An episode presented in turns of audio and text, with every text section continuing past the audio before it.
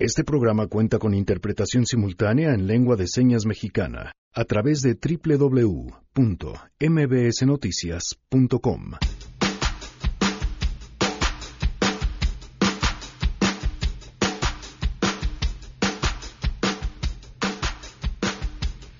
Acepten la muerte natural para evitarse todo el relajo de un feminicidio. Esa, esa fue la recomendación que personal del CEMEFO le dio a la familia de Perla Vanessa, de 22 años. Su caso hoy en voz de Frida Guerrera.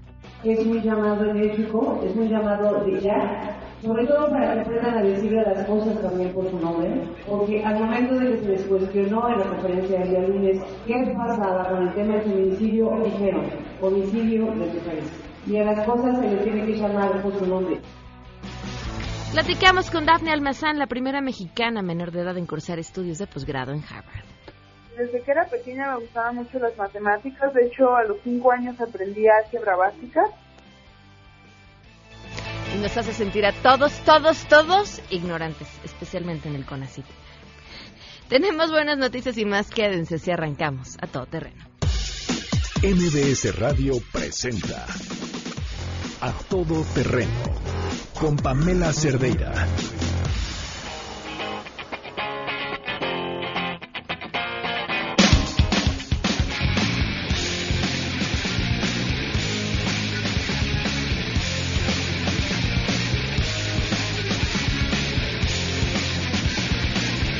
Janine, ¿cómo estás? Muy buenas tardes. Hola Pam, buenas tardes, buenas tardes a todos. Eh, un día como hoy cumpliría 52 años Kurt Cobain, líder de Nirvana. Y bueno, ya en Twitter ya empezaron a llegar algunas de, de, las canciones que quieren escuchar y arrancamos con la más emblemática de esta banda. Perfecto, gracias Janine. Arroba Janine MB. Gracias. Gracias, buenas tardes.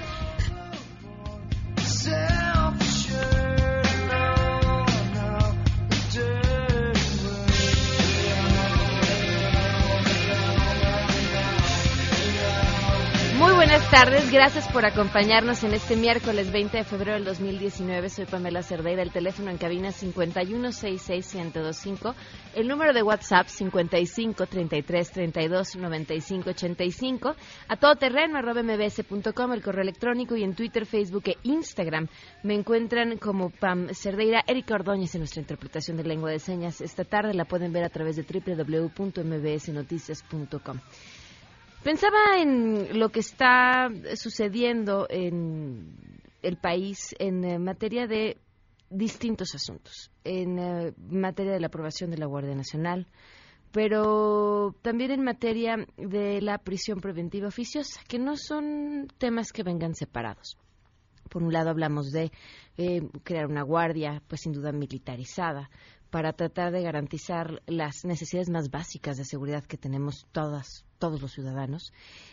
Y por otro lado, aquellos delitos que ameritarían ir a prisión sin antes pues contar con los más mínimos detalles de una investigación para considerar que aquella persona que va a estar detenida pudiera de verdad ser la responsable. Y no es una historia que nos sea ajena, porque pues sabemos que las cárceles de nuestro país en gran parte están llenas de personas que no han sido sentenciadas, que están ahí en espera de un juicio, de quienes no tuvieron recursos para poder tener acceso a un juicio justo, porque además es un asunto de recursos, no de justicia, y, y que nos y que tenemos que voltear a ver y entender la justicia en el país no desde el punto de vista de los culpables, sino desde el punto de vista de los inocentes, porque eso nos da otra perspectiva.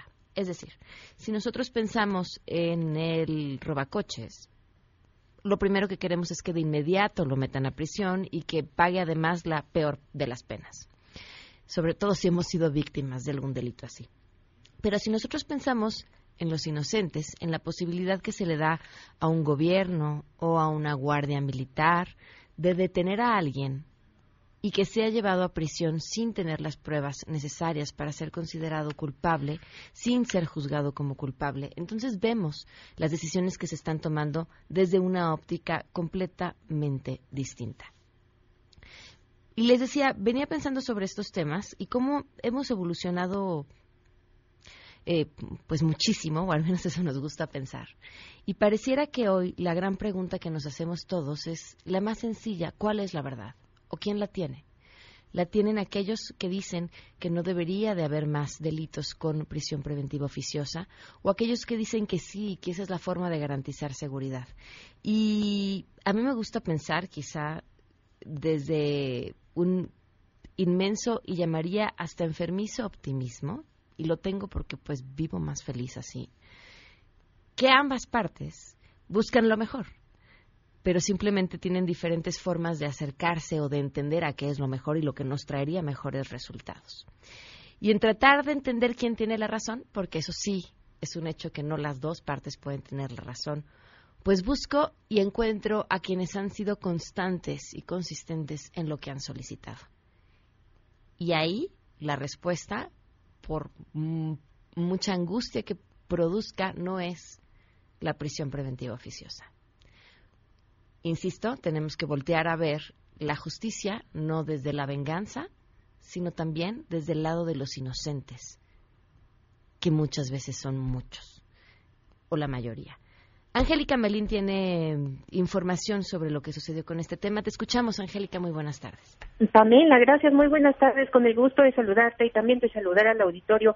El día de ayer en San Lázaro se llevó a cabo una sesión muy ríspida y un eh, debate complicado donde pues se aprobó por mayoría calificada de 377 a favor, 96 votos en contra y 5 abstenciones. Pues esta polémica reforma al artículo 19 constitucional, Pamela, que permitirá aplicar prisión preventiva oficiosa a nueve delitos más de los que ya prevé la Constitución. Los delitos que se están agregando eh, son el huachicoleo, el robo de combustibles, la corrupción, delitos electorales, portación de arma de fuego, robo al autotransporte. Eh, también eh, se aplicará esta medida cautelar al feminicidio y al abuso sexual de menores, entre otros delitos, otras conductas ilícitas. Al justificar este proyecto, que bueno, pues salió sin el consenso necesario, pero sí con la votación suficiente, habló la presidenta de la Comisión de Puntos Constitucionales, Miroslava Carrillo, quien explicó por qué era necesario avalar esta reforma, tal y como antes ya lo habían determinado los senadores de la República. Escuchemos que el Estado debe de contar con mayores instrumentos para proteger los derechos de la seguridad de las personas, sobre todo ante la situación de violencia e impunidad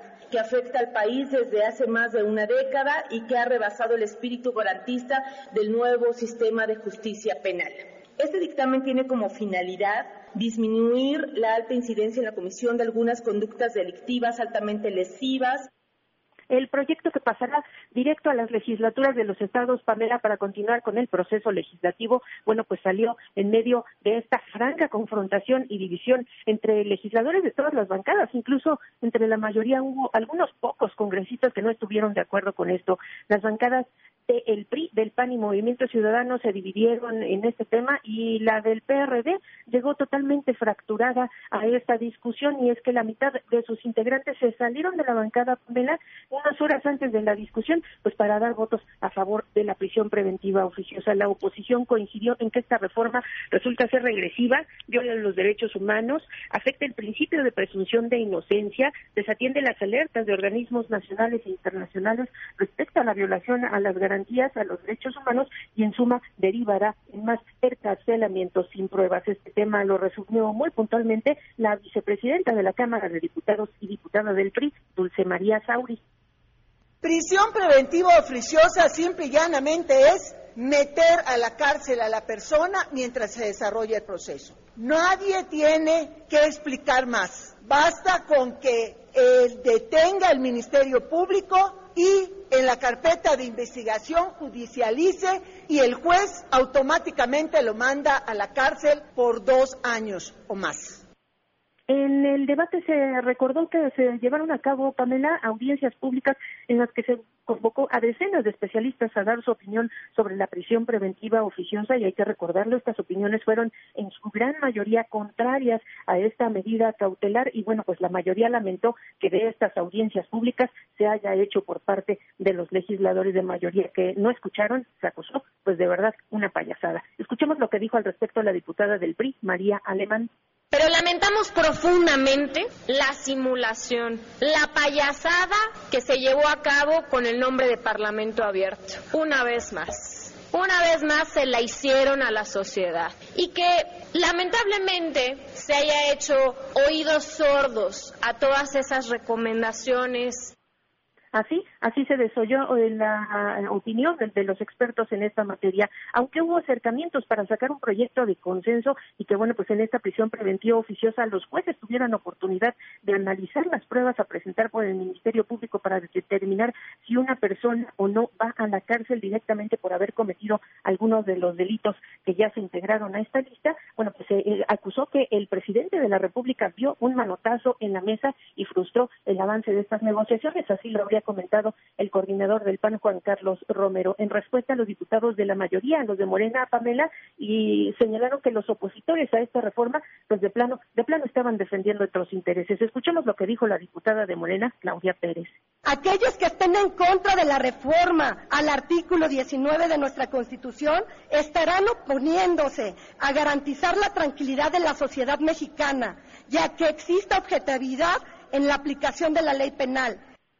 Así, en el discurso en San Lázaro por parte de la mayoría salió a la luz eh, pues esta vertiente de que los que se opongan a la prisión preventiva oficiosa están a favor de que no se penalice a los delincuentes. Cerca del desenlace de esta larga sesión en San Lázaro, la oposición encabezada por el PAN de plano se subió a la tribuna, tomó la tribuna, reclamaron fuertemente a la presidenta en turno de la mesa directiva, la diputada Dolores Padierna, bueno, pues que no haya querido aclarar el sentido de la votación a favor de una reserva presentada así por una diputada de la mayoría, la diputada morenista Lorena Villavicencio, que coincidió con que la prisión preventiva oficiosa violenta derechos humanos. Allí se desató la guerra de gritos en San Lázaro, hasta hubo, Pamela, un conato de bronca entre panistas y morenistas que se manotearon y se empujaron al disputarse el control de la tribuna. Así, en medio de una confrontación muy clara y divisiones eh, profundas entre las distintas bancadas, salió este proyecto que va a las legislaturas estatales para continuar con el proceso legislativo. Pamela es el reporte. Híjole, de, de pena, de verdad, todo, ¿no? La discusión, la simulación de los foros y, bueno, por supuesto, la forma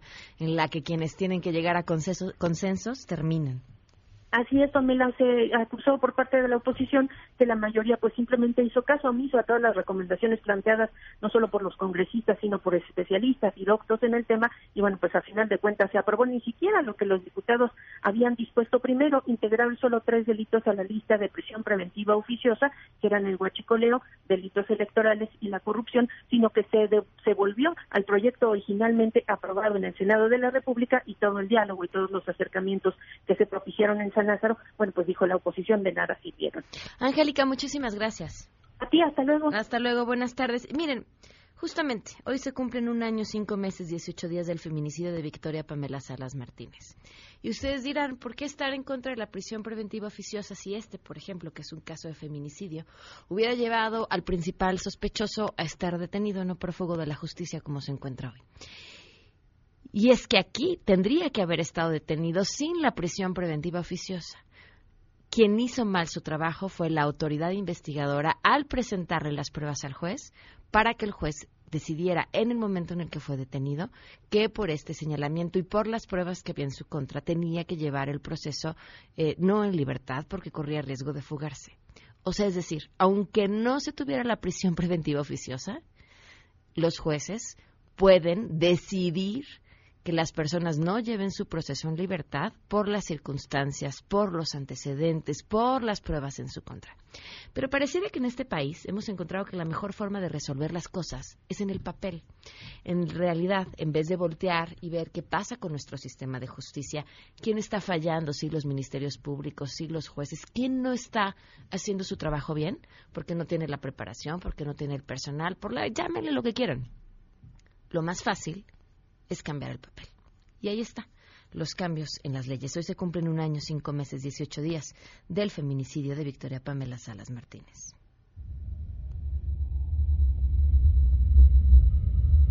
Y conocimos a la comandante de que lleva el cargo de mi hija y al fiscal de esa área y nos dijeron que hay mucha investigación.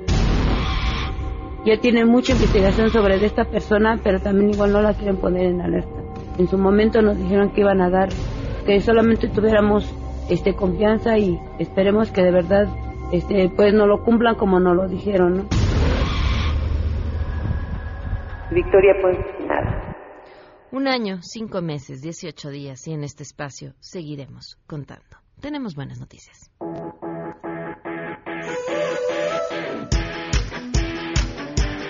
Nora Bucio, portadora de buenas noticias. Este miércoles te escuchamos. Nora, buenas tardes. Pamela, te saludo con gusto y de la misma forma al auditorio. La sociedad civil integrada al grupo verificado 19S, en alianza con la empresa Google, presentaron el manual de recomendaciones para la sociedad civil que permite conocer el uso de las plataformas en Internet y la tecnología para articular acciones en casos de desastres. Lina Ornelas, directora de Asuntos Públicos y Relaciones con Gobierno de la empresa Google, explicó que el uso de Internet y las tecnologías permitieron durante el sismo del pasado 19 de septiembre localizar a 2.000 personas y coordinar los esfuerzos de ayuda de la sociedad. Escuchemos a Lina Ornelas. Si tú pierdes tu celular en el temblor o se, cae al segundo piso o lo sea, pero estás en un edificio y no puedes llamarle a nadie y estás atrapado, uno puede saber tu localización en tiempo real y hasta cuánta batería le queda a tu teléfono y todo eso te puede salvar una vida. Pero hay diferentes soluciones para diferentes cosas. El manual lo que hace es decir, paso número uno, necesitas que la gente te diga en qué domicilio preciso está pasando algo. Ahí funcionó el Google Forms.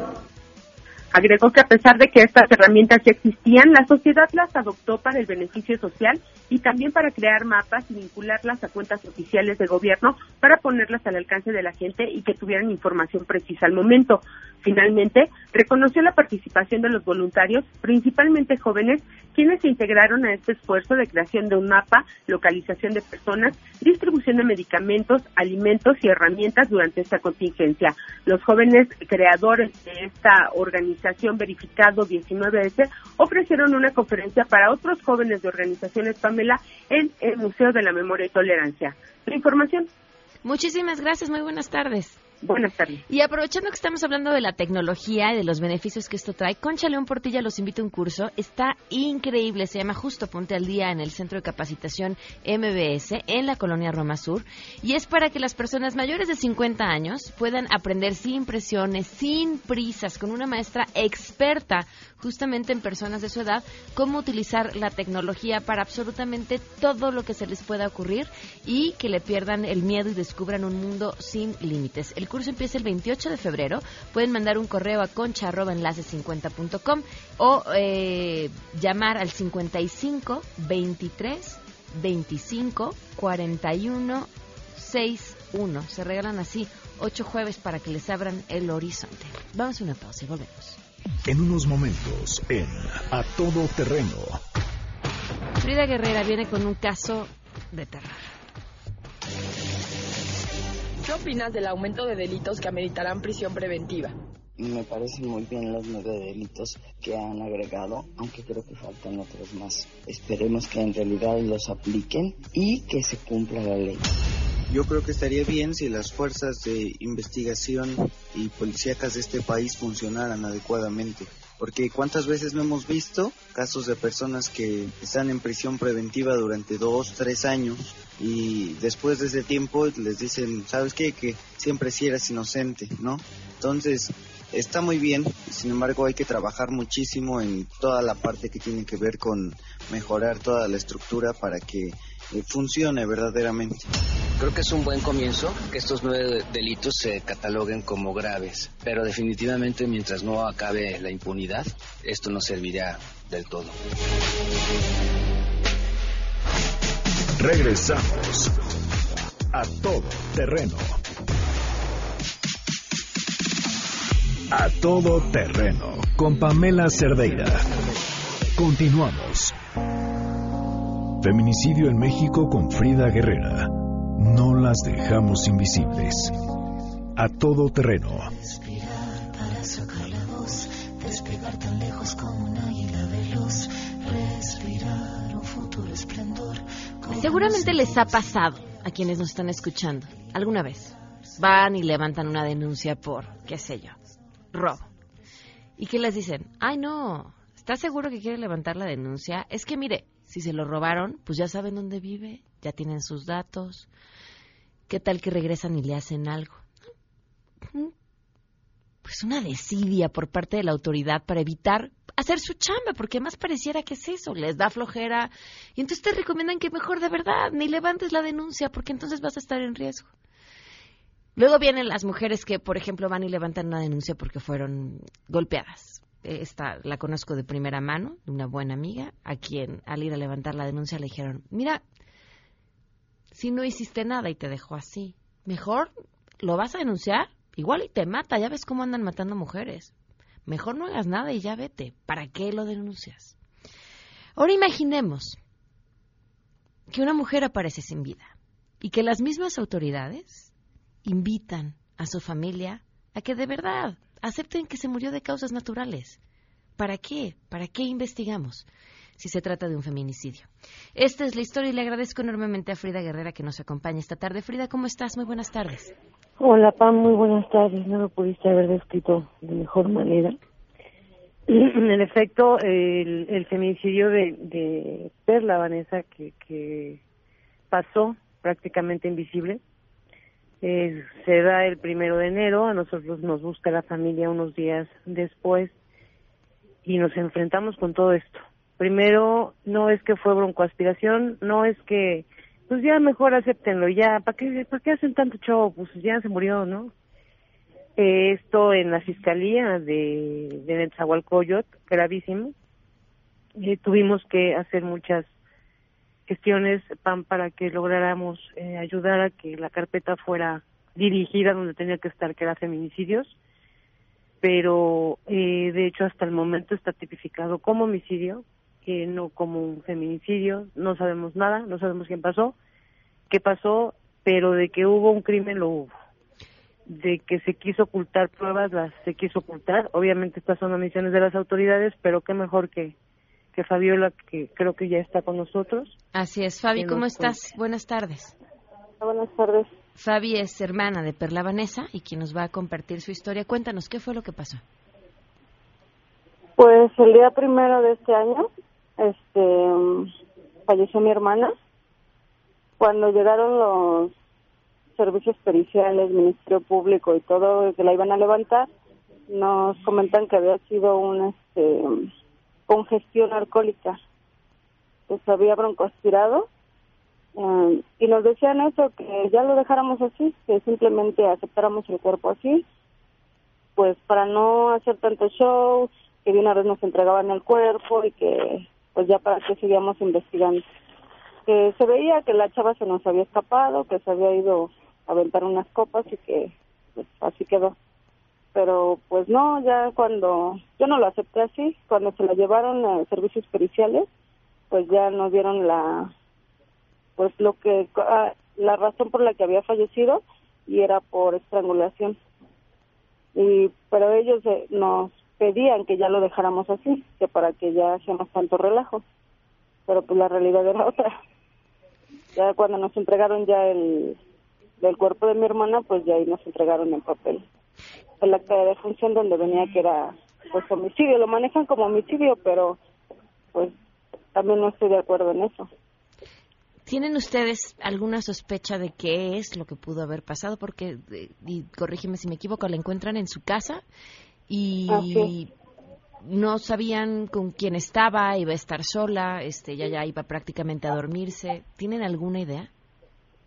Pues nosotros estuvimos conviviendo el 31 para el día primero. este, pasamos el abrazo, la cena, todo. Mi hermana como a las tres y media de la mañana nos comentaba que ella estaba muy cansada, que ella se quería ir a dormir.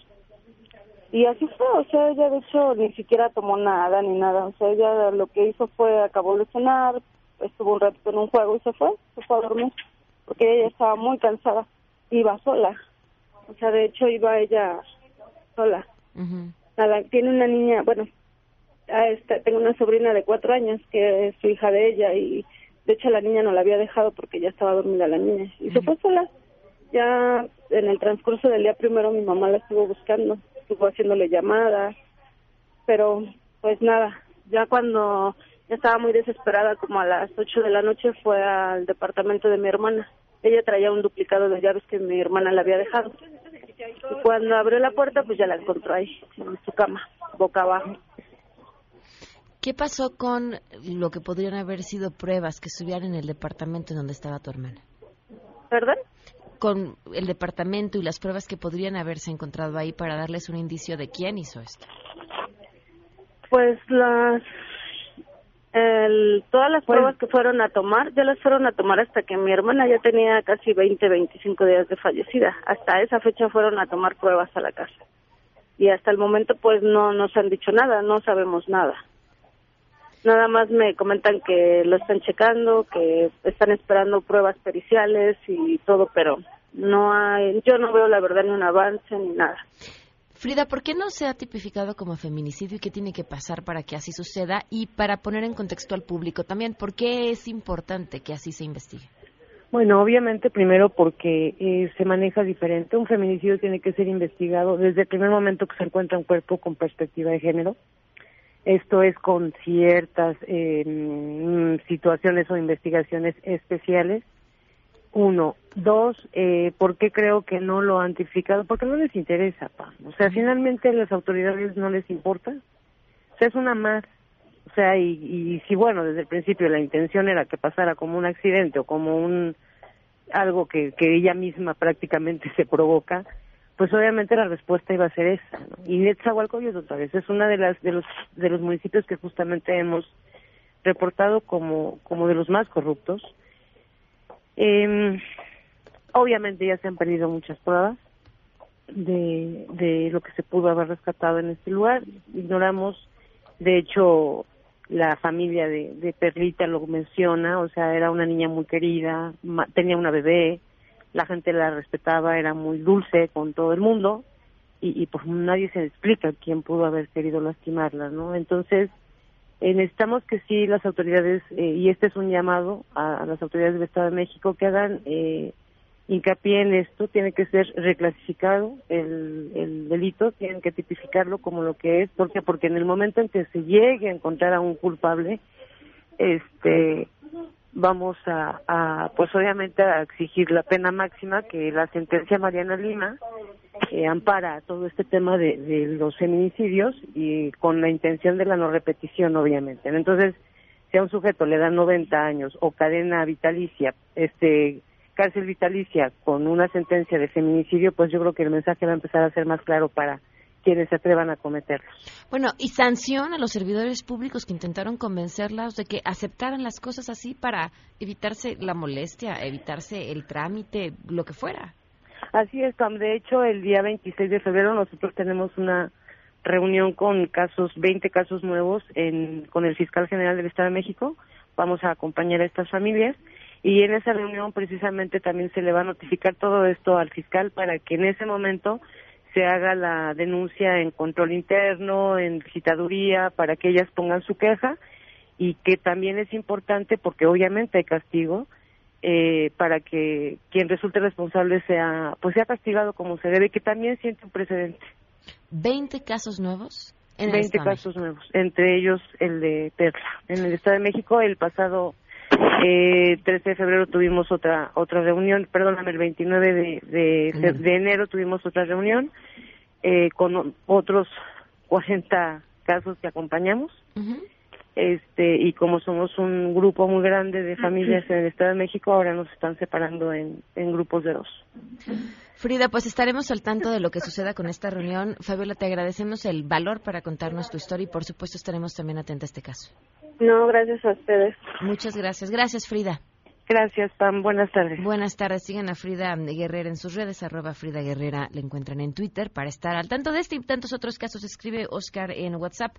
Lo que más me enferma de esta situación en el que se, es que se disuade a la familia de, que, de las mujeres asesinadas no es la incompetencia o pereza de las autoridades, sino la indolencia, el menosprecio ante la pérdida de una vida humana, como si esta no valiera, como si se tratara de cualquier cosa.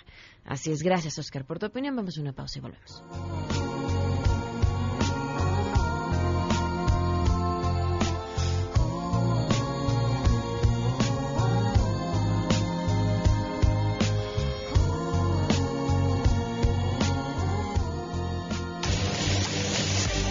Opinas del aumento de delitos que ameritarán prisión preventiva? Si estuviéramos en un país en el cual realmente se hiciera el proceso legal para determinar la culpabilidad de alguien, sí sería muy bueno, pero desgraciadamente estamos en un país en el cual si hay un problema hacia una persona, cualquier forma de meterlo en la cárcel es elemento para aplicarlo. yo creo que como estaba anteriormente era mejor. Muy bien, el delito de asalto del transporte público, no entiendo por qué. Y alguna gente comentó que ya le da miedo que por cualquier cuestión te vayan a meter a la cárcel porque no hay garantías para que avalen que tú no hiciste ningún tipo de delito de abuso, de acoso. Si alguna persona finge que lo están acosando y te meten a la cárcel, estás en las manos de, de ese tipo de ley. Entonces, se pueden emitir las leyes. Lo que no tenemos es un sistema bien armado para que sea justo quien debe y quien no debe de entrar. Regresamos a todo terreno. A todo terreno con Pamela Cerdeira. Continuamos. Workout, go out. Conoce esta tendencia que te hará verte como quieres, haciendo lo que más te gusta y sin dejar la diversión. Workout, go out. En A Todo Terreno, presentado por Michelob Ultra. Me acompaña hoy un video. Digo, un video. Podemos anotarlo para nuestro eh, Mea Culpa del 2019. ¿Ves? Un invitado que estaba nervioso porque dice que es su primera vez en radio y la que está metiendo las cuatro eh, soy yo. Adrián, ¿cómo estás? Bienvenido. Súper bien. Aquí me dijeron que era como tomarme literal una Michelob Ultra, Ajá. relajado. Voy a intentar relajarme más. Me parece muy bien. Y te decía, bueno, está bien, sí, sí puede ser como tomarse una cerveza y no cualquier cerveza, la que tenga 95 Cinco calorías. calorías. Le estaba preguntando justo en el corte, estábamos haciendo cuentas, una que es eh, que vive obsesionada por contar calorías. Eh, manzana y media más o menos, ¿no? Sí, yo creo que es una manzana y cachito. Sí, manzana y media. Pongámosle así. Y baja en carbohidratos. Muy baja en carbohidratos. Bueno, ahora cuéntame, eh, bueno, sabemos que eres parte del squad y que eres parte del squad porque sabes combinar perfectamente lo que es llevar una vida sana y dedicarte al tema del fitness, pero también lo importante que es salir y tener una vida social activa. ¿A qué te dedicas? Claro, o sea, yo soy publicista y bueno, ese es mi trabajo como tal, pero mi hobby de siempre ha sido pues los deportes. Ahorita estoy incursionando apenas en carreras con obstáculos, que son Spartan Race. Estoy preparándome, eso lo hago en la mañana, de ahí trabajo y de ahí voy un rato al gym. O sea, ¿Cuántas horas o cuánto tiempo entrenas en la mañana y qué entrenas? en la mañana es una hora y son literal carreras con obstáculos y ejercicios funcionales. Ok. De ahí pues voy a la agencia, salgo y ya es más estético que es mi rutina de gimnasio, pero no soy tan extremo porque la verdad sí me gusta como lo dice mí que lo ves ser social también. y salgo ¿Cuánto con haces de amigos. gimnasia en la tarde? En la tarde hago dos horas. Se lo es que no le gusta tanto. O sea, haces una hora en la mañana y dos horas Sí. en la tarde. Bueno, pero ya traes un historial deportivo porque me decías que eras seleccionado de taekwondo. Sí, fui seleccionado de taekwondo durante tres años. Wow. Juvenil. Ok. Y ahora te estás dedicando a, a estas carreras que además son divertidísimas. Y Sí. después de las tres horas que le dedicas ligeramente al ejercicio todos los días, ¿qué haces? Pues normalmente entre semana soy mucho de ir al cine. Ajá.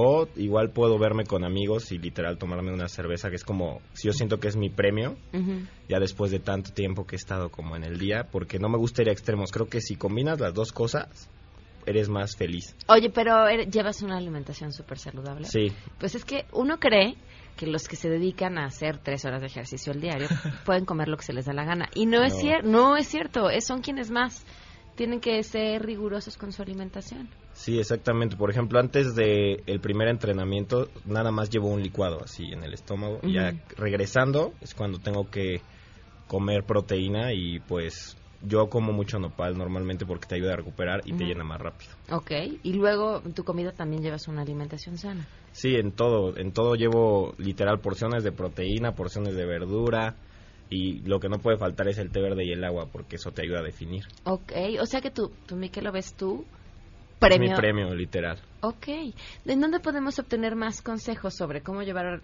de la mejor manera estas dos facetas de la vida, que además son importantes porque si uno aspira a vivir muchos años, Pues pueden seguir tiene que ser saludable, pero también tiene que llevarlos felices. Claro que sí. Pueden seguir Michelob Ultra MX, ahí Ajá. dan muchos tips así y, y pueden ver las actividades que hacemos, que casi siempre que nos juntan al squad, cada jueves vamos a entrenar un rato y de ahí vamos a comer y a tomarnos unas Michelob. Hoy también me pueden seguir a mí porque mi estilo de vida es, sí me gusta la fiesta, pero también soy fit. ¿Checaron qué clase de trabajo es ese? Se juntan los jueves, entrenan y después les invitan unas cervezas. ¡Ay, no más! Está Le estás divertido, ¿no? pasando mal, se te ve. Sí, sí, sí es fuerte, es, es un gran esfuerzo. Hacer eso. Oye, Adrián, bueno, pues espero que hayas disfrutado esto tanto como tomarte una cerveza. Muchas gracias sí, por estuvo, habernos estuvo acompañado. mejor que tomarme una cerveza, pero igual que una Michelob. O la próxima vez, ya son las 12, eh, las 8 de la noche en algún lugar del mundo. Por favor, este, que vengan equipados con su cerveza. Muchas Venimos gracias. equipados. Vamos a una pausa y volvemos.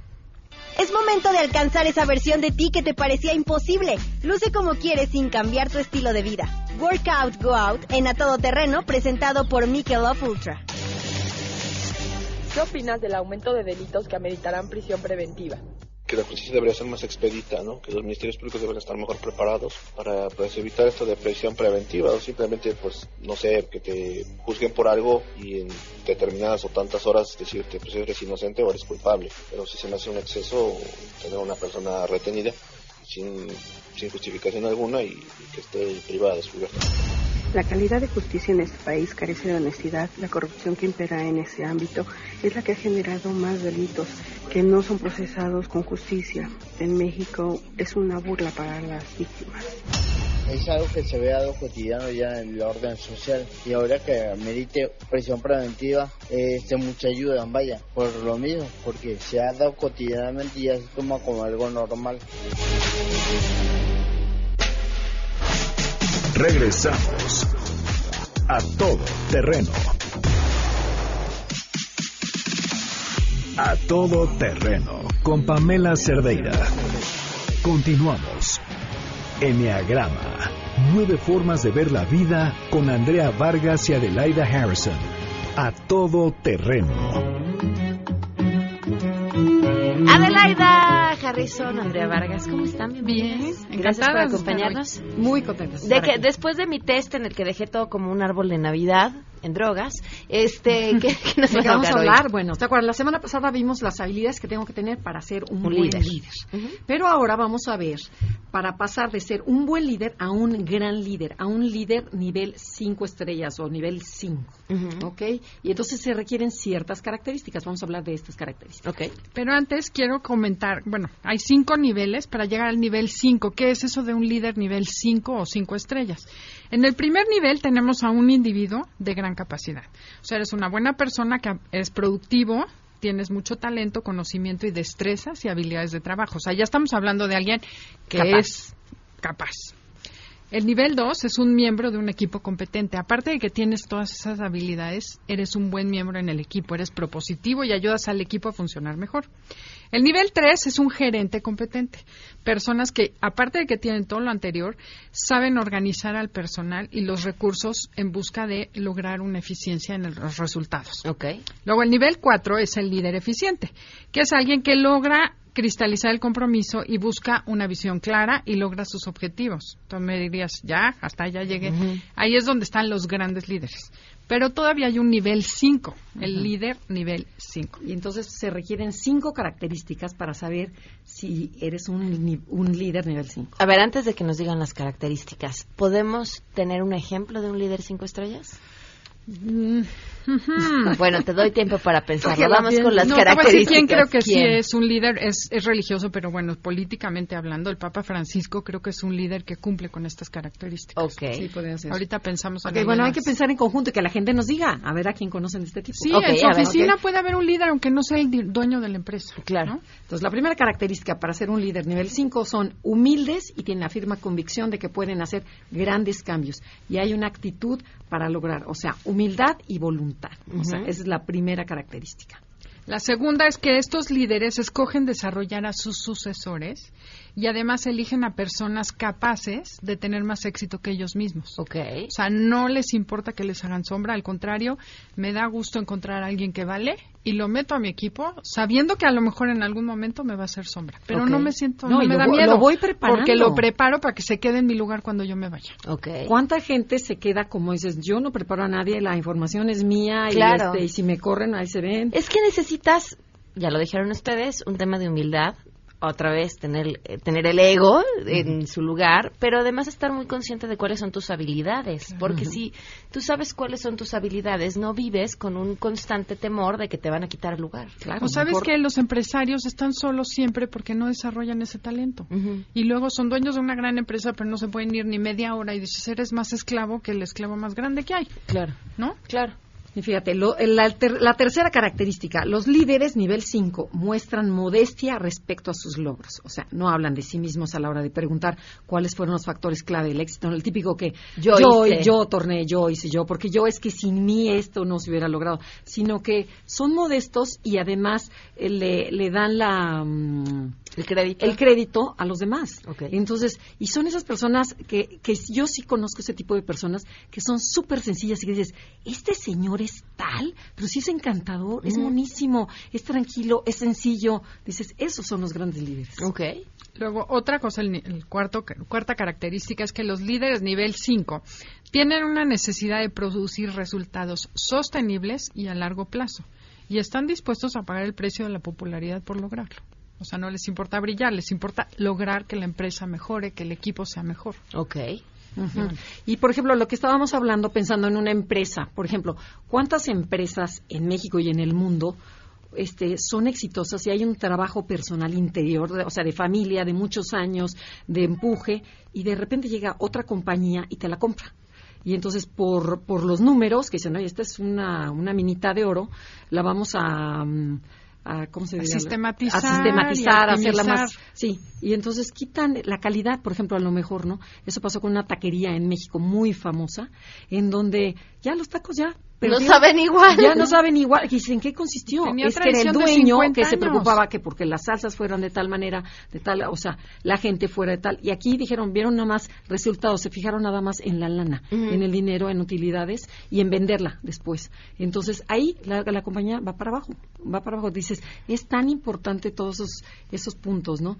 Y bueno, los niveles, los líderes nivel 5 también buscan eh, a quién atribuirle el mérito. Y cuando las cosas van mal, son los primeros en que ellos se Echan se la lo culpa. adjudican, Claro, claro, Porque claro. yo soy el líder, fue mi culpa, pido una disculpa y no el típico de que he hecho culpas a todo el mundo, ¿no? Qué importante es en el liderazgo que piensen en una empresa, en un país, en, la casa. casa. La mamá, el papá. Saber asumir tu Fue responsabilidad. culpa de la muchacha que no esté listo, que fue... Es que, a ver, si no, y si no asumes tu responsabilidad, es imposible que puedas resolver el problema, porque como siempre va a ser culpa de alguien más, siempre va a quedar en alguien más que se arregle, por lo tanto, nunca se va a arreglar. Responsabilidad es habilidad de responder diferente. Claro. Entonces ahí está. Claro. Y bueno, la última característica es que se parecen más a un caballo de trabajo, a un percherón, que a un caballo de carreras. Ok. Son personas que les interesa muchísimo, son generalmente de perfil bajo y es gente que le preocupa a la empresa, le preocupa que se logre el resultado, no tanto brillar. Por ejemplo, algo que se da muchísimo ahora en las empresas y sobre todo en los altos ejecutivos, que se la pasan haciendo promoción de sí mismos. Y entonces me estoy vendiendo. Llego a la empresa y lo que quiero es maquillar los números para que vean que hice un gran trabajo y seguir brincando de empresa en empresa y subiendo de puesto. Y entonces la empresa no me interesa. Eso no es un líder, eso es a- a-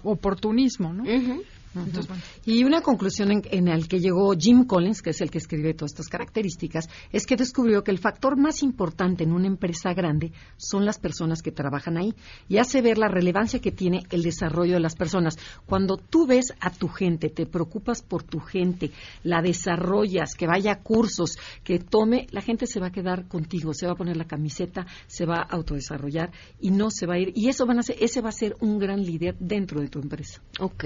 Y bueno, obviamente, por motivos evidentes, pero si no quedó claro que el ego es el principal enemigo del liderazgo, por lo tanto el enneagrama es una gran herramienta que produce esos cambios en las personas y desarrolla la humildad en los líderes para que se transformen en un nivel 5. Y tiene solo 92 calorías, ¿no? es cierto. Oiga, es que estaba pensando mientras las escuchaba. ¿Dan enneagrama para empresas? Sí, claro. O sea, puede alguien decir, Sí, sí. "Oigan, vengan y analicen qué número somos, Claro. Sí, por cuál es nuestra fortaleza, qué número de son nuestros ejecutivos. son Claro, nuestros no, directivos". no, y vemos formación de equipo, liderazgo, retroalimentación, Mm, este, o sea, mucho toma de decisiones, todo con el enneagrama. No el enneagrama nada más se queda, soy un 4, soy un 3, no, va mucho más a fondo. Pues ahí está. Escúchenlas los sábados a las 12 del día en esta misma frecuencia, pero también que las sigan en sus redes y cursos. Sí, tenemos un curso que está empezando a distancia, y tenemos otro que está iniciando una vez al mes. Enneagrama avanzado. Ahorita todos los cursos están iniciando, o sea que nos pueden escribir a info arroba enneagramaconocete.com o que compren el libro de Andrea también. Ah, sí, exactamente. Enneagrama, el, el poder Enneagrama de los quién soy o Enneagrama el poder de los instintos. También tenemos un Instagram nuevo que se llama arroba enneagrama guion bajo. Perfecto. Muchas gracias. Seguimos. Y de esto se hablará en las próximas horas. A todo terreno. Sheila, buenas tardes. Hola Pam, buenas tardes a ti y al auditorio. Fíjate que hoy justo a las 4 de la tarde el auditor superior de la Federación, David Colmenares, acude a la Cámara de Diputados a entregar los informes de fiscalización a la cuenta pública del año 2017. Estos resultados son importantes porque se le va a dar seguimiento a casos como la estafa maestra que todos recordamos y la reconstrucción por el sismo de 2017 o otro, otros casos, otras investigaciones que ha hecho la, la fiscalización, la Auditoría Superior de la, Fiscaliz- de la Federación, perdón, para resolver temas que tienen que ver con el gasto público y, lo- y los recursos que el gobierno ejerce. Para quienes quieran ver esta, esta entrega de, de informes, se puede ver a través del Congreso, del canal del Congreso y en la página canaldelcongreso.gov.mx. Está mal si digo, qué nervios. Sí. O sea, no, yo ya quiero, me muero de nervios, de ganas de ver. Les diría que es el TV Notas de la política y estoy haciendo una analogía espantosa. Pero sí, y sí lo es, porque es donde te... Bueno, no, no es el TV Notas, eh, pero... sí, no, no. No, no, a ver, la, en, en este tema que vivimos una ausencia de confianza, de de verdad a quién le creemos, creo que la auditoría ha hecho históricamente un trabajo súper interesante para revisar las cuentas de todos. Así es. Todos los que peso. reciben recursos públicos, la auditoría va y pone la lupa. Y dice, ay, pero luego, ¿por qué no pasa nada? Porque la auditoría no es la procuraduría, la auditoría hace recomendaciones o en su caso presenta todo para que se presenten las denuncias. Eh, la, o sea, la procuraduría o la fiscalía ya sabemos lo que sucede. Pero, pero la auditoría sí es... eh, pues encargada. un, pues un organismo al que sí le podemos tener yo creo que mayor grado de confianza. Por eso Claro. ver qué van a presentar y después poderse sumergir en esos informes, porque además tiene una página claro. bien interesante donde uno puede revisar absolutamente todo. Es un ejercicio muy interesante. Muy interesante y que pues es nuestro deber fiscalizar también los recursos que nuestros impuestos eh, No, están cubriendo, claro. Así es, es muy importante y, y también recordemos el caso de Duarte. Ahí en esos informes eh, se ventilaron muchísimas cosas que posteriormente fueron nota, ¿no? Claro, exacto. Y tú hablabas de la estafa maestra. Justamente, eh, la estafa maestra retomó e indagó más profundo, pero retomó lo que la auditoría había ya Sí, señalado. son datos públicos que cualquiera puede consultar. Sheila, pues estaremos al tanto. Muchas gracias. Gracias, Pam. Buena tarde. Muy buenas tardes. Gracias también a ustedes por habernos acompañado. Y antes de irnos, miren, para que se metan a la página de la auditoría, para que puedan descargar los informes a gran velocidad, para que puedan revisar, contrastar, subir videos, platicar con sus amigos, hacer lo que quieran hasta el extremo. Es el ganador al premio Speed Test al Internet fijo más rápido de México. Dice sí. ok. Aquí tenemos una usuaria. Pueden contratar 100 megas por solo 550 pesos al mes sin plazos forzosos. Cámbiense a Axtel Extremo y pueden contratar en axtel.mx. Nos vamos, se quedan en mesa para todos. Adiós. be afraid of fear. Nothing was put into this, and always knew it would come to this. Things have never been so swell. I have never found a